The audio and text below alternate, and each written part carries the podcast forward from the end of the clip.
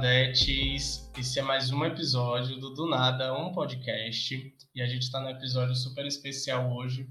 Eu estava até brincando com as meninas que hoje é o Clube do Bolinha Gay. Que a gente está aqui hoje para falar sobre uma afetividade. E na verdade eu não vou apresentar os convidados, né? Vou dar esse espaço para que eles se apresentem, para que fiquem à vontade, se sintam em casa, se sintam no do nada. e é isso. Talvez a gente comece por ordem alfabética. É, então, Ailton, né? Ailton Senna. Eu sou, sou de Amélia Rodrigues. Eu acho importante falar isso porque é, muito do que eu vou falar aqui tem relação com o fato de eu ser de Amélia Rodrigues, ter morado lá até meus 20 anos, né? Tenho 10 anos morando aqui em Salvador. Mas, enfim, sou de Amélia Rodrigues, sou jornalista, formado aqui na UFBA, sou fã de Beyoncé, acho importante, fã não, sou devoto de Beyoncé, acho importante falar, é, amante de música, cultura pop, é, faço mestrado agora aqui no, no Pós-Cultura, na UFBA, acho que é isso, acho que muito do que eu vou falar perpassa essas, essas, esses aspectos né, sobre mim, então acho importante dizer isso.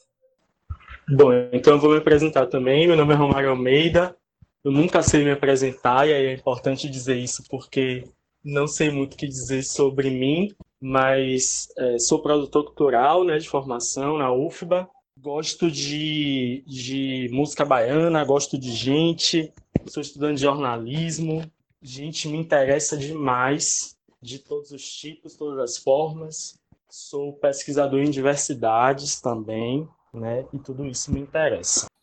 E é isso. Eu sou o Leandro Souza, como você já sabe, me acompanha o podcast e tô com essas duas figuras, assim, duas referências, na verdade, né, duas pessoas que eu gosto muito e que vira e mexe a gente está conversando é, sobre algumas coisas na internet, no Instagram, sobre postagens e tal, e muito sobre esse recorte, né, sobre o recorte da sexualidade, sobre o recorte racial, e eu estou muito feliz de estar aqui junto com eles dois Seria melhor se a gente tivesse pessoalmente, né, sentado no tipo uma mesa de bar, conversando e trocando ideias a respeito disso. E a gente hoje está para falar sobre uma afetividade, mas uma, uma homoafetividade muito específica, que é uma afetividade negra, e que tem dois recortes, né, de um recorte da sexualidade em si, de se reconhecer e processo da aceitação enquanto gay, e também sobre uma questão racial, que na verdade me, me veio uma provocação, um processo que eu estava fazendo até de, de seleção, e que uma das perguntas era como é que você se descobriu negro? E eu fiquei com isso na cabeça e falei, gente, que pergunta mais estranha, mais descabida até. Como eu me descobri negro, porque a gente já nasce negro, né? A gente não tem esse processo até de descoberta. A sociedade que descobre a gente negro e começa a apontar a nossa negritude antes disso.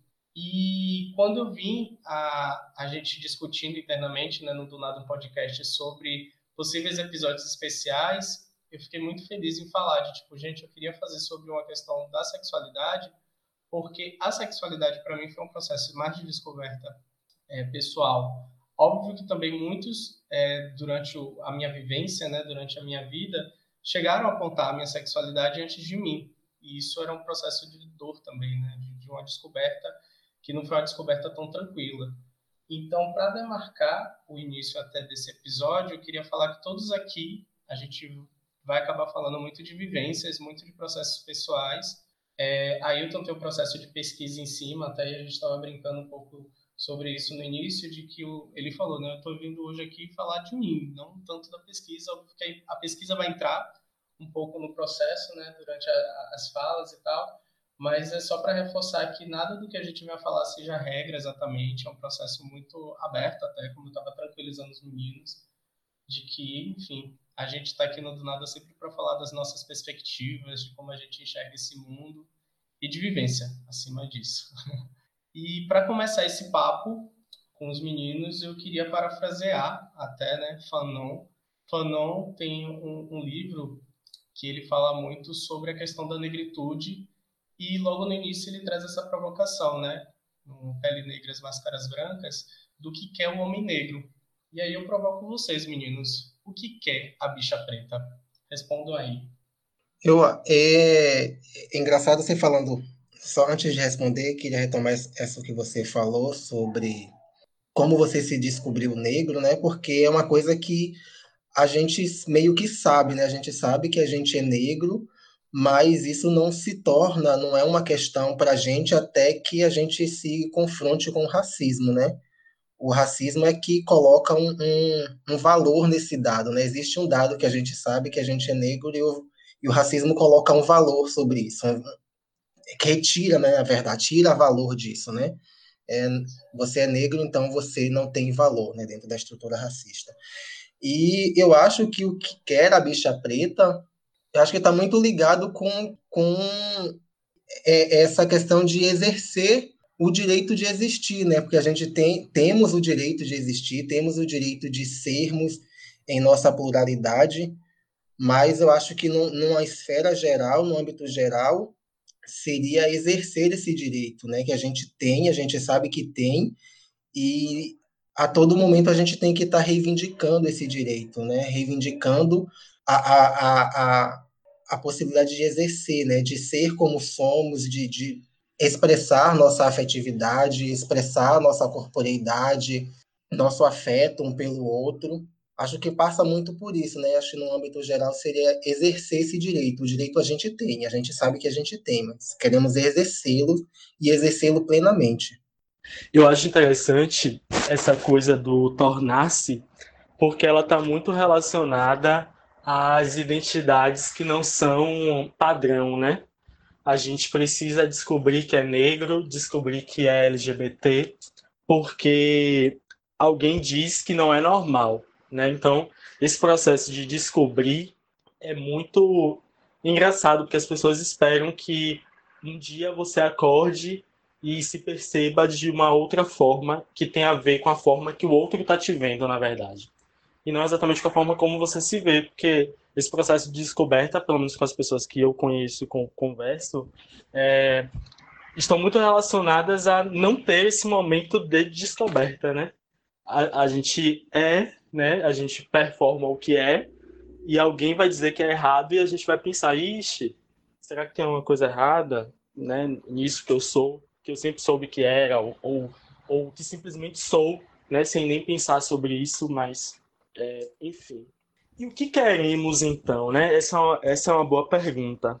É, eu vou muito na linha do que Ailton disse, de exercer o direito, né? De ser, de estar no mundo, de falar, de pensar sobre o, o próprio corpo, a própria sexualidade, a própria identidade racial, é, de dizer para o outro como a gente quer ser tratado, quer ser visto, como a gente quer ser lido, porque a gente está no mundo se relacionando com outras pessoas, então a gente quer é, também dizer, e isso é um, é, um, é um imperativo que é nosso, né? A gente tem que dizer como o outro vai nos ver, e eu acho que é isso que a gente quer. Total, velho. Ouvindo, ouvindo vocês falando, né, sobre diferença, né, que a gente, na, quando a gente cresce, né, a gente nasce e cresce no processo da infância, a gente se percebe diferente porque os outros apontam essa diferença para a gente, né? E, e nisso eu vejo muito na infância, tipo de escola principalmente, que era muito comum dos meninos olharem a bunda das meninas. E era algo que me incomodava, porque, primeiro, não despertava o prazer, né? Não tinha essa, essa coisa que normatizou-se como a instintivo, é coisa do homem olhar, quando a mulher passar a olhar a bunda e tal. E eu ficava, tipo, e os meninos me cutucavam, né? De tipo, olha lá, bunda, olha lá, olha lá. E eu ficava, gente, por que, sabe? Pra que olhar a bunda? Tipo. E, e isso para mim era apontar a diferença, sabe? De tipo, eu me incomodava comigo porque eu não tava naquela. Como minha avó dizia, né? Naquela segregação de ficar olhando bunda de mulher.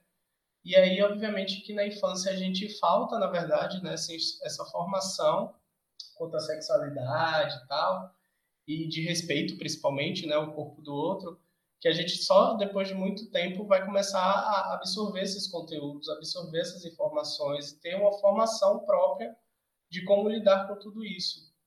Então, quando vocês pontuam a diferença para mim, é uma coisa muito grande nesse sentido, assim, de você se reconhecer que comportamentalmente você não está seguindo um certo padrão, que foi o que Roma falou.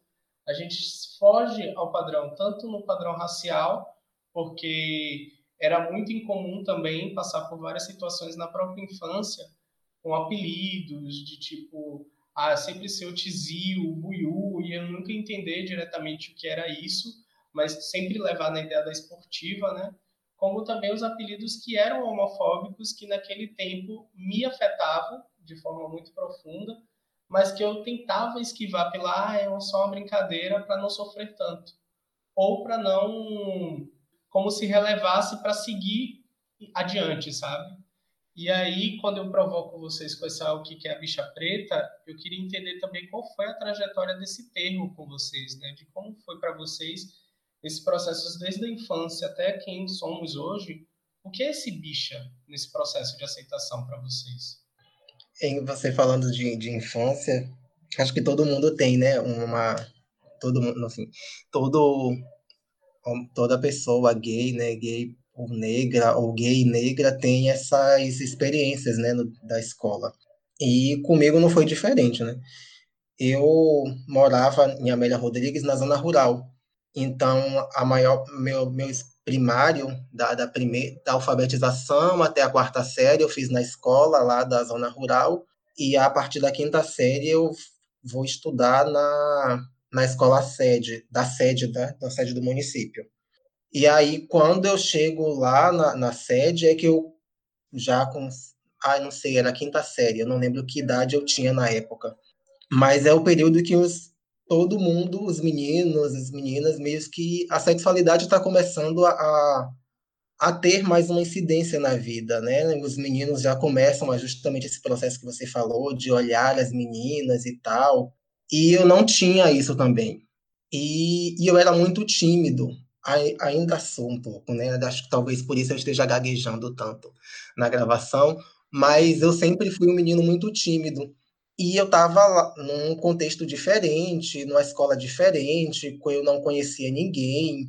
Todos os meus colegas eles tinham ido estudar numa escola mais próxima, no, no, distrito. Eu tinha ido para a sede, minha mãe queria que eu estudasse na, na escola melhor e que eu é, não tivesse muita amizade na escola, porque a amizade ia ia me desvirtuar dos estudos, acho que era o que ela pensava. Então eu era muito tímido, muito recatado, e isso já dava, já causava um estranhamento para os meninos. Então eles já começam a desconfiar da minha sexualidade, da minha orientação sexual. Eu não tinha nada definido naquele período, mas para alguns meninos ali eu já era já era considerado um menino já era gay. Eu era quietinho, comportado, é, ficava cuidando do meu caderninho, das minhas coisas, muito organizadinho. Hum, não é coisa de homem, né? Na, na, no senso comum, na, na estrutura social que a gente conhece. Então, a partir daí, eu já começo a ser vítima de algum de algum escárnio, de algumas brincadeiras, brincadeiras não, de algumas violências por parte dos outros meninos, porque primeiro porque eu era uma vítima em potencial, já era tímido, quieto, então já era alguém que, que se vê como frágil, né? E aí a, a, o bicha vem muito dessa, dessa ofensa, né? Na época, eu não era, eles não me chamavam de bicha, né? Tinha outros nomes que eles usavam para se referir, caneco, é, e outros é, é, dizia que eu era essa qualquer fã, essa qualquer fanta, né? Comentários do tipo que eu nem, eu nem sabia ainda o que era, mas eu imaginava que não era uma coisa boa, porque eles não eram meu ami meus amigos e, e, eram comentários que faziam e tinha risinho. Esse cavalo é égua, coisas do tipo.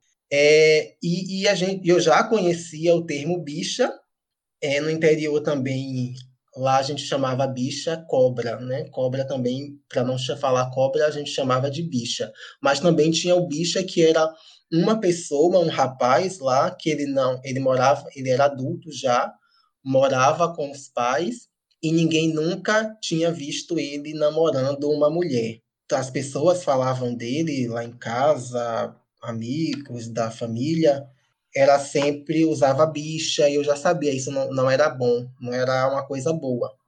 E eu não queria ser bicha. Então, a primeira vez que me chamam de bicha, pergunta se você é bicha, tipo, isso me destruiu. Eu fiquei arrasado, né? Isso aconteceu na escola. Então, acho que a trajetória do termo bicho é essa, né? É uma ofensa. É uma ofensa que a gente sofre, a, a, muitos gays sofreram, sofrem ainda hoje, mas que ela ganha uma nova significação, ainda bem, graças ao processo, a linguagem é muito boa nisso, né? Tem esse processo de significação que acontece e a gente usa hoje como uma forma de afirmação. Essa afirmação comigo acontece quando eu venho para Salvador.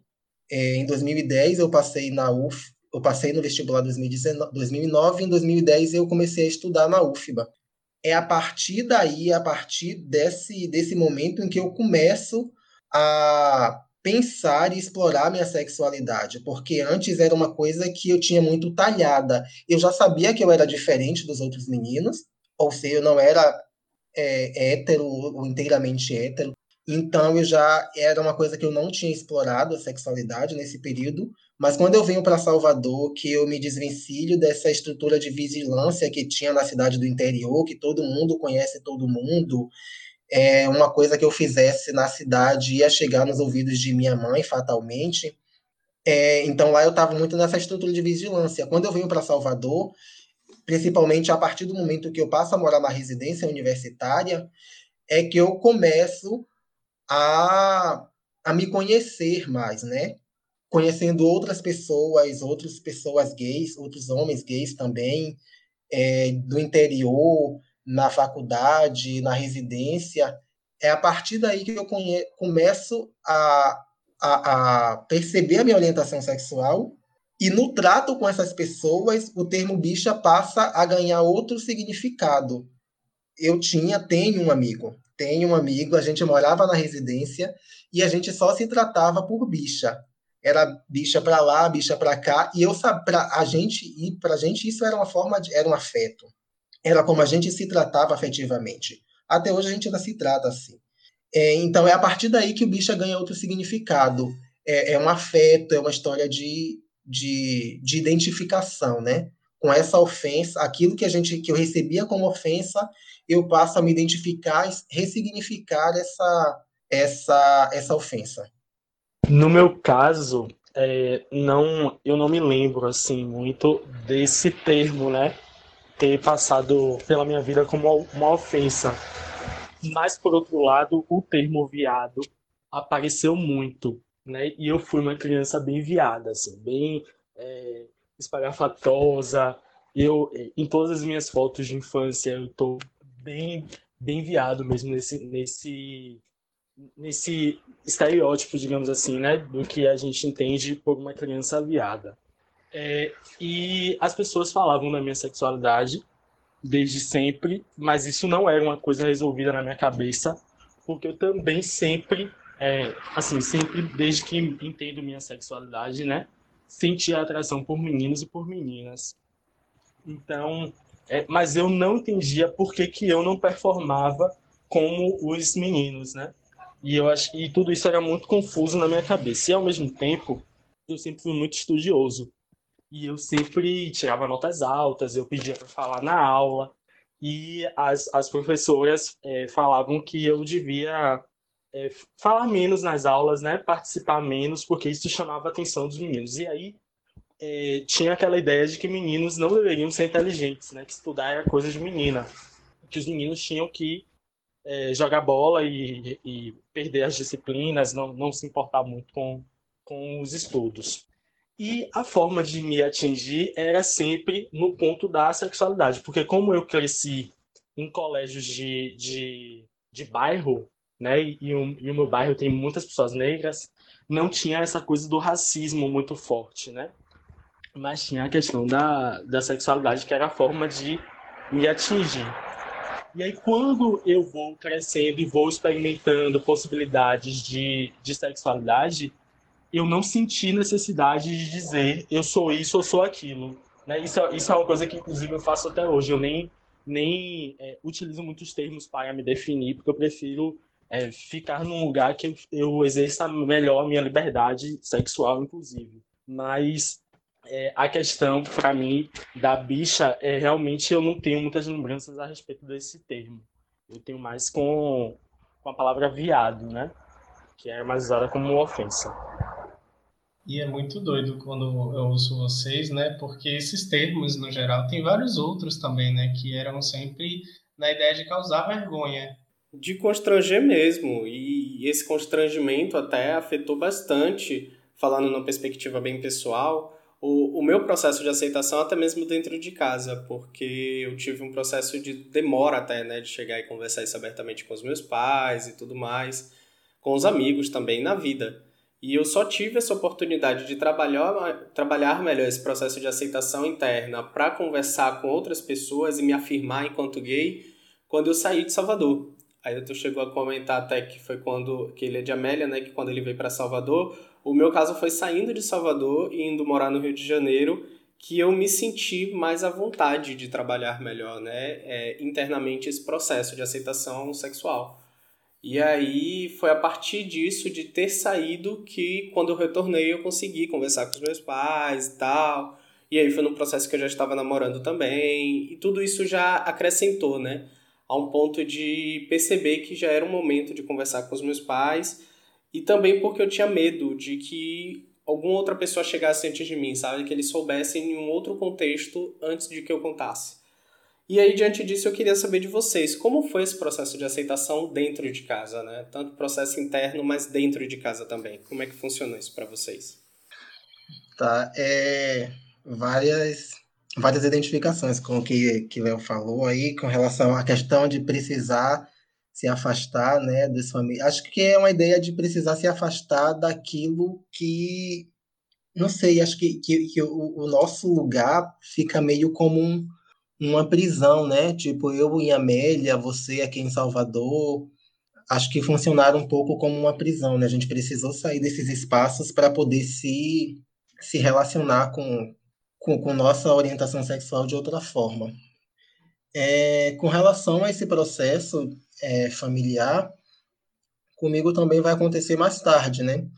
Eu já tava, já morava aqui em Salvador, também foi quando eu comecei a namorar que eu, na verdade, eu já tinha vontade de falar, já conversava é, com umas, umas, amigas minhas sobre isso, é, e eu tinha muita vontade de falar com os meus pais. Quando eu comecei a morar aqui em Salvador e, quando, e comecei a explorar minha sexualidade, a ter relações com outros homens, é, eu ficava nesse dilema de falo, não falo, falo, não falo. Ah, porque eu tenho que falar porque eu não posso, porque eu tenho que falar, por que não falar? Ah, eles precisam mesmo saber.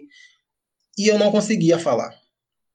E vivia com uma certa apreensão, porque tem muito, eu tenho muitos parentes que moram aqui em Salvador e tenho é, tem muita gente de Amélia que mora aqui, né? E eu sempre ficava com medo de que alguém me visse numa situação, sei lá, com outra pessoa com, com um homem aqui em Salvador e contasse para os meus pais. E eu tinha muito. Meu maior medo era que meus pais ficassem sabendo por outra pessoa que não fosse eu. Né? E aqui eu vivia muito livremente minha sexualidade, sabe? Eu ficava com pessoas na rua, bem, bem, bem sem medo da homofobia, né? Mas carnaval mesmo, nem me importava se tinha câmera, se eu quisesse beijar alguém, beijava e tal. E eu já tinha essa vontade de falar, mas eu não conseguia. E toda vez que eu ia para o interior, depois que eu vim morar aqui em Salvador, é, as, os questionamentos sobre e aí, cadê a namorada? Cadê, como é que tá em Salvador? Tá namorando? Não sei o quê. Começaram a se tornar frequentes. E era uma coisa que eu já morria toda vez que eu ia para casa, eu já morria antes de ir, ficava muito contente em ir para casa, ver meus pais, passar um tempo no meu quarto com a minha família, mas eu já sabia que em algum momento é, meus pais ou minhas irmãs iam perguntar isso e era sempre uma situação muito constrangedora de ah, riso amarelo, sorriso amarelo, ah, não tem namorada, não sei o quê, que, cadê a namorada? Tá lá, tá lá em Salvador. Não existia namorada. E eu ficava muito desconfortável com isso. Queria falar, mas eu não, não conseguia. E aí, quando eu comecei a namorar, é, o meu namorado ele tinha uma relação mais, mais tranquila com a família dele. Então, ele me apresentou, levou, me, me levou para conhecer a avó dele, hoje falecida, mas que era a pessoa mais importante da vida dele, que ele tinha como uma mãe, né, ou mais que uma mãe, não sei, era uma pessoa que ele tinha muito, uma relação muito afetiva, me levou para conhecer a mãe, me levou para reuniões de família, é, eu saía junto com os amigos dele, com ele, com os amigos. Aqui ele saía comigo com os meus amigos, mas a minha, mas a minha família era um, uma zona fechada, né? era uma, um lugar que, que ele não acessava. Coincidentemente, também era o período que eu fazia acompanhamento psicológico. Pessoas que estão ouvindo, é, dediquem um pouco de, de tempo para vocês se conhecerem, conversar com o psicólogo, acho importante fazer terapia. E aí eu conversava muito com a psicóloga e tal, e volta e meia esse assunto voltava. Esse assunto voltava. E um belo dia, um belo dia, eu fui para casa, para o interior, e aí eu contei para os meus pais. É, a, aceita, a relação deles com isso é, não é muito boa. Eu não sei, não é no, nos padrões do que a gente espera para uma. Tipo, eu tinha. Ai, deixa eu me refazer aqui. Eu tinha, eu tinha muito medo de falar porque meus pais, eles são mais velhos. É, meu pai tem 80 anos, minha mãe tem 70 e poucos. Esqueci agora a, a idade certa. Mas eles são mais velhos e sempre nas oportunidades em que eu tentei falar sobre, eu via que não era um assunto que seria bem recebido, tanto pelo modo como eles falavam de outras pessoas gays lá da cidade, o rapaz volta. Olha o rapaz de novo. É o rapaz que eu falei no início. E do, de um, um, caso que aconteceu, um, um evento que aconteceu, na verdade, foi quando meu primo veio para Salvador. Meu primo, que também é gay, ele veio para Salvador e um belo dia chegou a, a, a, conversa lá no interior de que ele estava namorando um homem. E quando minha mãe soube disso, ela ficou tecendo comentários lá pejorativos. Aí eu fui questionar o que é que tem. Ele tá vivendo a vida dele, não tá fazendo nada a ninguém, fazendo mal a ninguém. E ela me respondeu com: "Ah, o que você tá acha essa essa essa safadeza bonita? Vai dizer que você também é". Aí isso já eu fiquei, nossa, mortificado. Eu ainda não tinha vindo morar em Salvador. Pronto, fecha isso. E, então eu tinha uma ideia de que a reação dele seria um, muito ruim seriam, sei lá, me pedir para eu não voltar para casa, sei lá, enfim. E eu tinha muito medo, meus pais são mais velhos, eu tinha medo, sei lá, vou contar uma coisa dessa para os meus pais, a gente vai ficar um tempo tentando reconstruir essa relação, meus pais morrem, e aí a gente morre com uma relação ruim. Vou carregar isso para o resto da vida. Mais milhares de anos de terapia para resolver isso comigo mesmo. Mas quando eu comecei a namorar, eu me sentia. Meu namorado não me pedia, não me questionava nada do tipo, super entendia, mas eu sentia que eu precisava falar. E aí, quando eu falei, minha mãe disse que, no primeiro momento, ela disse que ah, a vida é sua, você faz o que você quiser. Mas depois ela questionou, ah, tem, é, é, é, fez algumas questões assim de cunho pejorativo e tal. Meu pai disse que não aceitava, que ele não estava acreditando que eu estava fazendo isso e não sei o que, aquela coisa toda, um dramazinho. E aí, no, no, na manhã seguinte, isso foi no sábado, no domingo, meus pais acordavam cedo para assistir a missa e aí eu lembro de ter acordado com o barulho da televisão e aí eu ouço meu pai conversando consigo mesmo. Meu pai adora conversar consigo mesmo. E aí ele fala, ele nunca falou isso para mim, mas ele estava falando com, com ele mesmo que, ah, meu Deus, Nino virou viado. Nino é como eles me chamam, como minha família toda me chama. É, virou viado, mas o que é que vai fazer, né? Não vai bater, não vai maltratar. Tem que aceitar, né? Tem que aceitar. E eu quando eu, eu ouvi isso, eu fiquei lá na cama quietinho e chorei um pouco. Agora eu estou um pouco chorando, mas eu sei que está resolvido com ele, sabe? Acho que está resolvido. E minha mãe, ela fez a linha, ah, sua a vida é sua, você faz o que você quiser no primeiro momento. Mas depois, uma semana depois, meu padrinho de batismo morreu, eu fui para casa e aí ela falou que ela realmente estava sentindo, né? Que ela estava decepcionada comigo, que eu tinha dado a pior decepção na vida dela e tal. Eu tentei, eu não conversei com ela nesse momento, porque, sei lá, meu padrinho tinha morrido, não tinha nem estrutura para falar sobre. E esse foi um assunto que acabou morrendo. a gente não, eu não voltei a tocar no assunto. É, minha mãe uma vez veio em Salvador, conheceu meu namorado, é, agiu super, foi educada com ele, mas o mínimo que ela pôde ter de contato com ele, ela teve. É uma questão que eles sabem, mas que é um assunto morto, é um assunto que a gente não toca.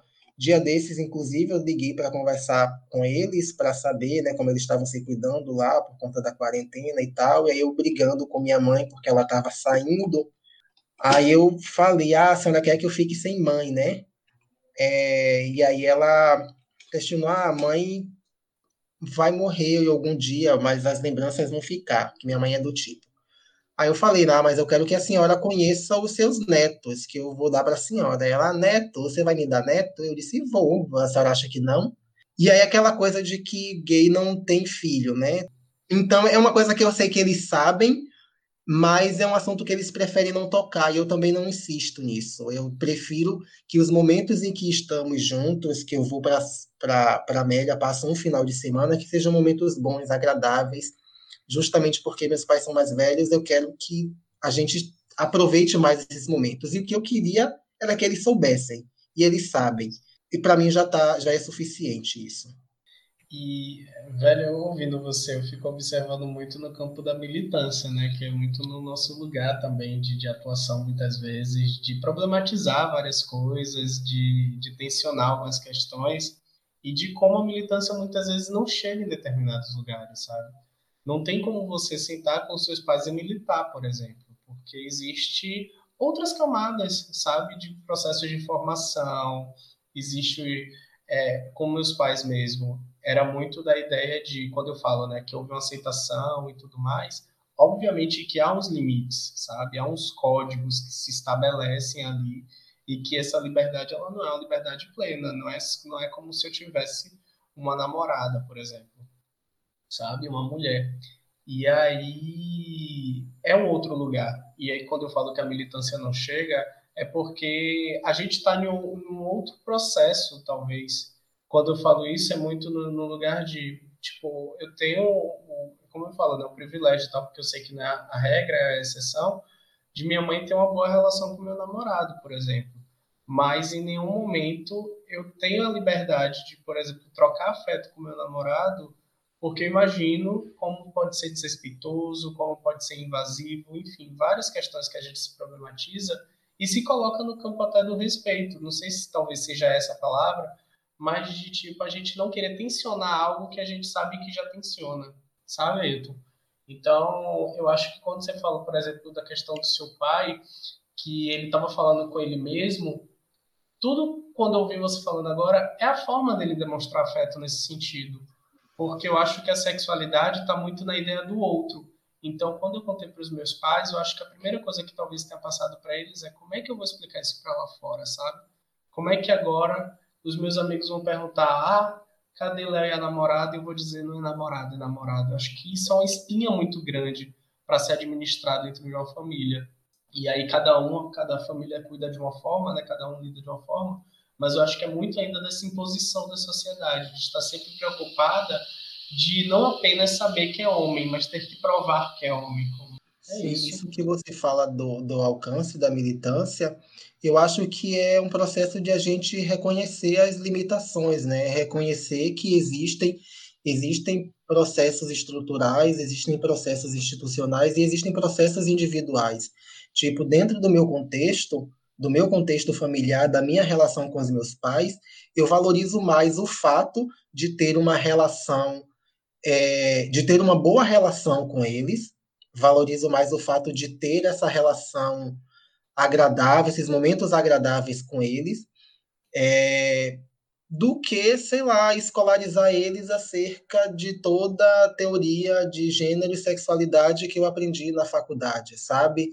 E que é uma coisa que não sei, eles não podem não estar, eles estão abertos para me amar. Eu sei que meus pais me amam. Minha mãe se preocupa comigo horrores. Tipo, teve um período que eu fiquei desempregado, que eu fiquei sem, sem trabalhar, e antes de, é, e ela ficava me ligando para perguntar se eu estava comendo, porque existem formas diferentes de demonstrar afeto. E a gente que somos, nós que somos negros, nas nossas vivências familiares, eu acho que a gente tem que saber localizar quais são as formas pelas quais é, recebemos afeto dos nossos.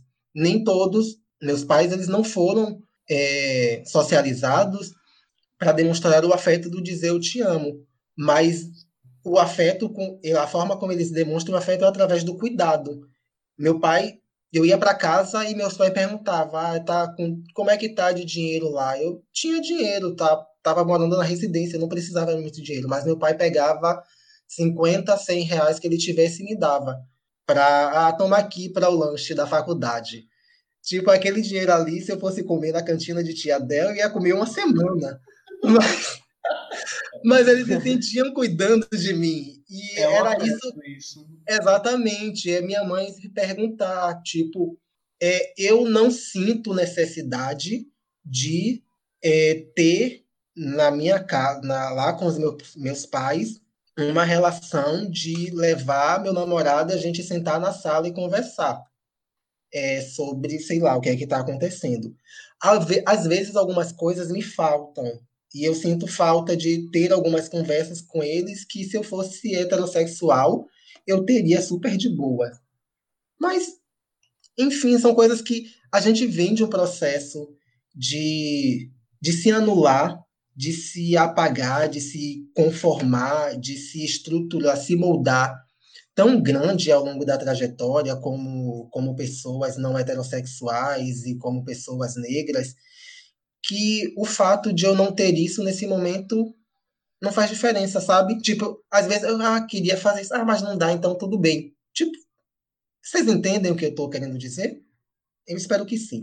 Mas é justamente sim, isso. É, é, é, isso que, tipo, tem algumas coisas que eu não tenho com eles, mas que eu entendo que não dá para ter.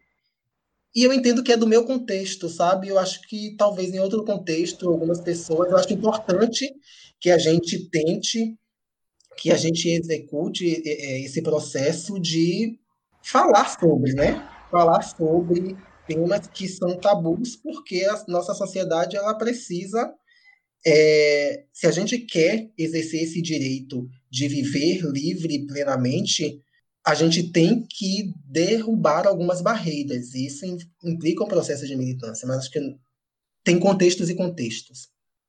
Eu concordo totalmente. E percebi algumas, algumas semelhanças aí em coisas que, sobretudo que a Ailton disse, que eu vou puxar depois. Mas eu vou contar um pouco como foi o meu processo, né?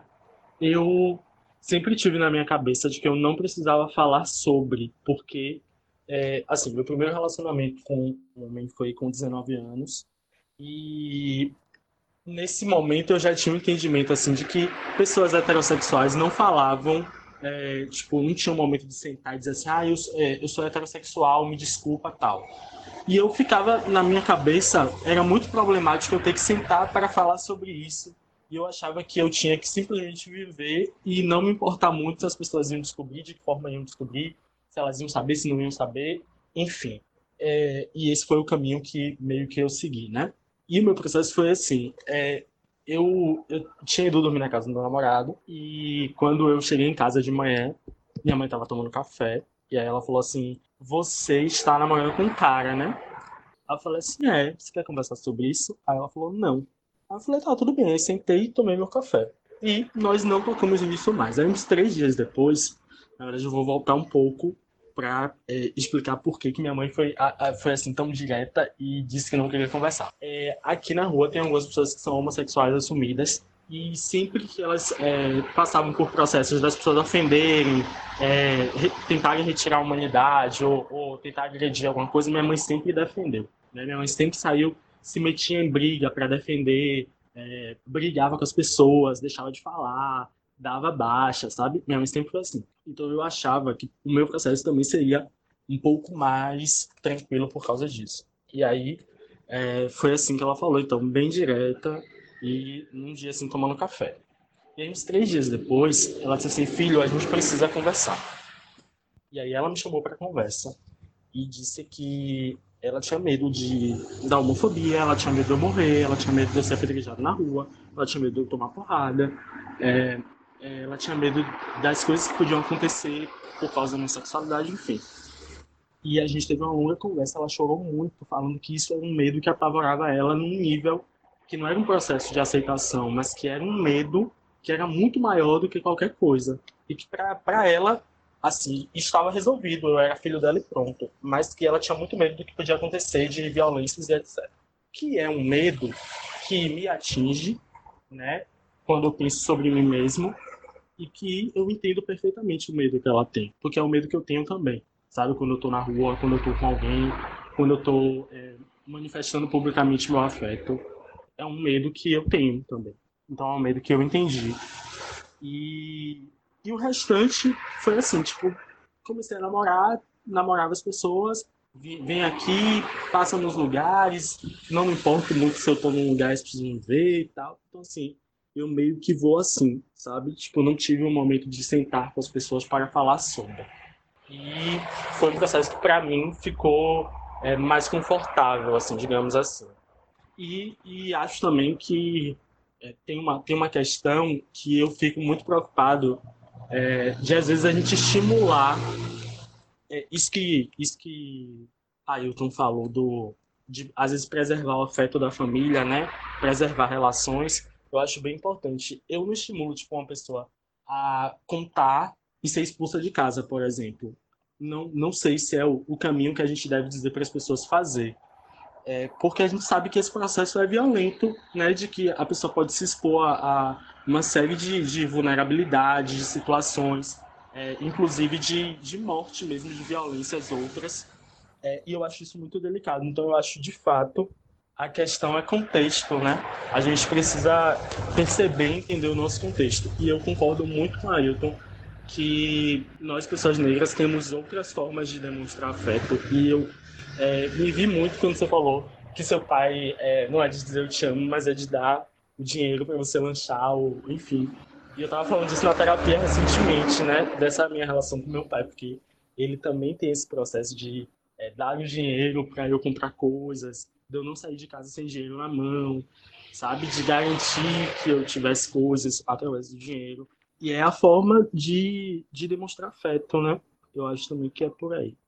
Total, nego. E eu acho que eu vou até um pouco além quando você diz que não, não estimula das pessoas né, a, a afirmarem a sexualidade dentro de casa é, eu vou além quando vejo também, até mesmo no mundo gay, de pessoas forçando, uma coisa que eu até me incomodo quando ouço falar, dessa idade de armário, né? Quando as pessoas ficam provocando outras a sair do armário, e não apenas dentro de casa, né? Na vida. De pessoas que ficam apontando a sexualidade do outro lá, ó é, com essa cara aí é, é, viado, não sei o quê. Isso é tão degradante, porque isso remete né, a essas feridas que, que a gente estava falando no começo do episódio, da infância, mas que tem pessoas que ainda chegaram no, na fase adulta, na adolescência, e não tiveram esse processo ainda amadurecido né, da, da aceitação. E até mesmo da dúvida, porque tem muitas vezes a, a, a ideia da, da, que a gente vem falando aqui da heteronormatividade, né? Possa ser que a pessoa seja um cara heterossexual afeminado, tipo, porque inclusive tem essa questão de se for um cara educado, se for um cara, é, eu acho que a educação para o homem é uma coisa muito cara, é muita ideia de tipo, para ser homem tem que ser bruto, tem que não, não ter educação nenhuma, coçar o saco e foda-se. É muito doido isso, gente. Pessoa, existem homens educados, sabe? Aí eu acho que as pessoas precisam entender isso, de que tipo, a educação não, não regula a sexualidade de ninguém, pelo amor de Deus. Então, gente, a gente já está chegando no final já desse episódio. Queria só lembrar aqui, né, a todos que estamos no mês de agosto e tem uma campanha que a gente não conhecia, nem eu nem os meninos, mas no processo de pesquisa para esse episódio descobri que é o Agosto Azul, que é uma campanha, na verdade, de incentivar os homens a cuidar da saúde e aí eu vou deixar depois algumas informações no Insta até a respeito disso. E coloco aqui só como um lembrete mesmo, para que a gente tenha mais essa percepção, né? E eu acho que é muito do, de um senso comum de que os homens não se cuidam. Existe um, uma, uma demarcação, inclusive, de que a, a expectativa de vida das mulheres acaba sendo maior do que a dos homens por conta também da questão da saúde. O homem geralmente procura atendimento médico só quando já está com uma situação de dor é, muito já avançada, ou um problema crônico em si, mas nunca como um processo de rotina, como é estimulado para as mulheres fazerem. E queria também ouvir de vocês, meninos, se vocês têm dicas, dicas de filmes, séries, livros, é, se querem falar também sobre essa questão da saúde do homem e tal. Enfim, vamos ficar à vontade já para fazer esse desfecho já desse episódio, que eu já estou com saudade. Estou super aqui animado. Me contem o que é que vocês têm de dicas, o que é que vocês querem sugerir aí para os donadetes. Eu deveria ter deixado para Romário falar primeiro, porque. Vocês estão. Foi uma questão de ordem. Uhum, tudo bem. Separei alguns filmes, né, algumas coisas aqui para pensar né, sobre masculinidade, homoafetividade negra. É, para quem está ligado mais na questão acadêmica, eu acho que vale a pena dar uma olhada na produção do professor Osmundo Pinho, que é um professor que estuda masculinidades e tem muita, muitos textos né, sobre, sobre o tema, sobre masculinidade negra.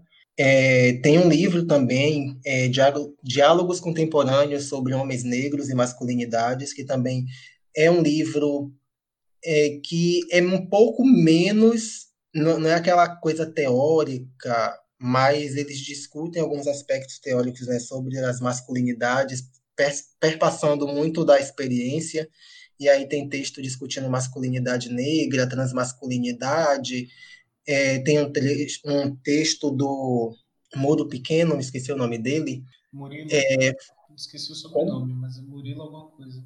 Isso, é, falando né, da, das bichas pretas. É, e entretenimento, eu acho que é, a produção das feministas negras, eu acho que se a gente lê com atenção, das, das, das escritoras negras, eu acho que lendo com atenção a construção dos personagens, dos personagens homens negros, eu acho que a gente consegue ver muita humanização na construção desses personagens. Recente, eu estou num processo de ler literatura de mulheres negras, é, li o, o, A Cor Púrpura agora recentemente, e tem um, umas passagens assim, tem um trecho quando ela quando a Shug fala do Albert, que a gente dá para perceber a construção de duas, duas masculinidades né, do mesmo personagem, duas, duas expressões dessa masculinidade, que tem processos que, que interferem sobre isso. Tem o personagem também, o Samuel, que numa passagem que ele está no continente africano, e aí ele vê o modo como as mulheres lá se relacionam, no caso, na comunidade que eles estão, é uma mulher ou um homem, ele tem direito a ter várias mulheres, e essas mulheres, sendo esposas do mesmo homem, elas têm uma relação muito próxima, muito de afeto e cuidado, e ele inveja essa relação dessas mulheres, porque ele queria ter essa relação também com, com os homens. É, o Olho Mais Azul, eu acho que vale a pena a gente dar uma olhada, lida também esse livro da Toni Morrison, e dar uma olhada na construção do, nos processos né, que perpassam o personagem do pai da Pécula e outros personagens negros. É, tem séries, eu estou assistindo agora I May Destroy You, I May Destroy You, é, é uma série da BBC. Ai, gente, eu esqueci o nome da... da... Micaela, eu acho, Micaela Coel. Isso, isso.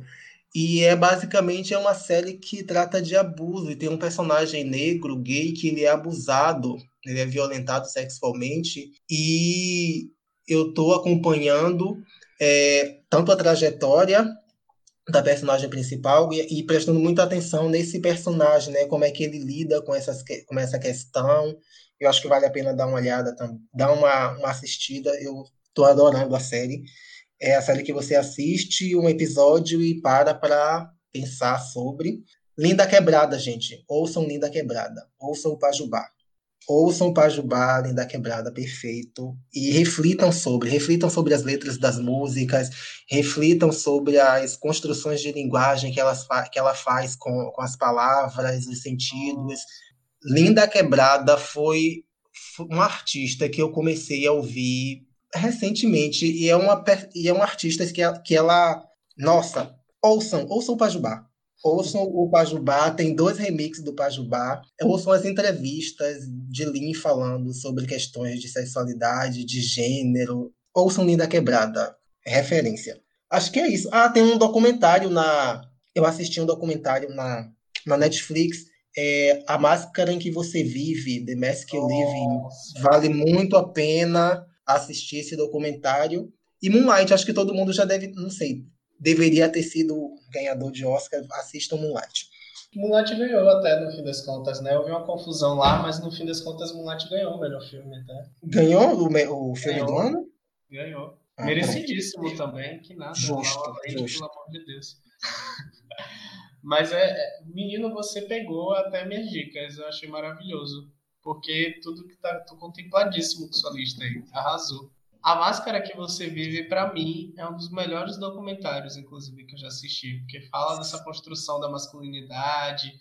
É, eu acho muito bacana eles irem em presídios para saber dos homens, né? Os detentos. Sim, é maravilhoso o documentário. É uma construção muito foda e faz pensar. Eu acho que é um dos pontos muito grandes, assim.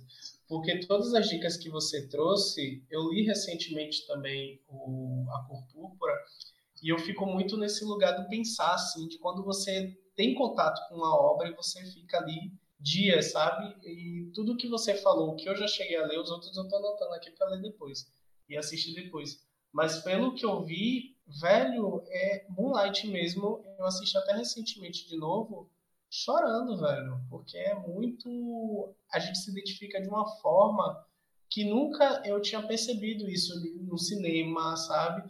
Ver um documentário como A Máscara que Você Vive me identificar a tal ponto, enfim. Ai, obrigado. Roma, traz suas dicas, gato.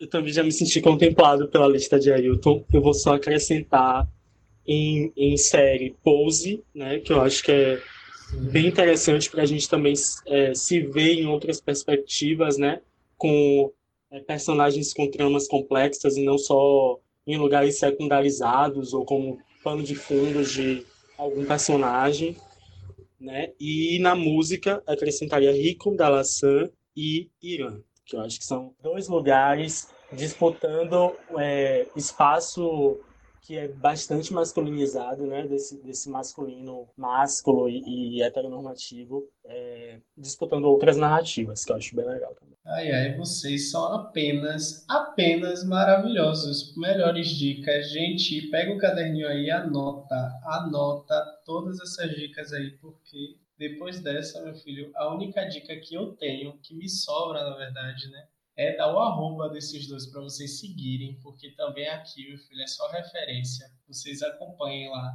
Aí eu tô me corrija se eu falar errado, tá? É arroba AAIUTU, com U no final, AAIUTU. E... Isso, é isso mesmo. É tipo, ninguém, a maioria das pessoas não falam Ailton. Então eu aproveitei, né, que as pessoas falam Ailton e escrevi Ailton e botei mais um A na frente. A Ailton. Gente, eu não uso muito o Instagram. Eu posto eventualmente uma coisa ou outra, assim, tipo uma selfie de quando eu lavo o cabelo, porque quarentena, evento que eu tô tendo é lavar o cabelo aos sábados e domingos, então não sou um, um, um usuário assíduo da rede, mas podem me seguir, quiser conversar, perguntar alguma coisa sobre o que eu falei aqui no, no podcast, questionar, discutir fiquem à vontade. Aí eu vou, certamente eu vou usar o, o Instagram para divulgar a defesa da minha, da minha dissertação. Então, caso vocês queiram, aí me seguem lá. O de Roma é arroba Romário com Almeida com dois L's, né, Roma? Isso. Romário Almeida, arroba Romário Almeida. E Roma é Instagrammer. É maravilhoso, é digital. É, não, ele não fala que é digital influência, né? Você fala como? Provocador digital. Provocador digital, maravilhoso. E Roma, meus amores, ele traz cada provocação que, ó, a atual, que eu não sei se vai, é, obviamente que não, porque tem os stories lá que é 24 horas.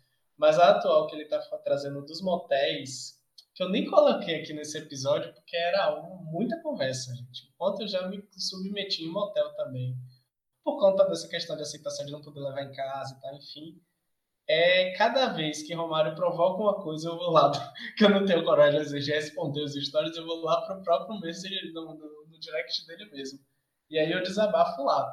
Mas é cada provocação maravilhosa e de, de pensar. Eu acho que essa provocação, esse lugar do provocador digital é muito interessante e que você cumpre muito bem porque você traz desse lugar da sua vivência partilhada, né? E muita coisa do que você fala eu me identifico, velho. Então eu fico mega feliz. E, enfim, queria agradecer a vocês novamente, agradecer todo momento, né, pela essa troca. E é isso, gente. O podcast ele não termina, na verdade. A gente amplia essas discussões para as redes, então fique à vontade para comentar lá quando a gente publicar, tá bom? Agradecer sempre a vocês também que estão ouvindo aí o nosso podcast e até a próxima. Beijo!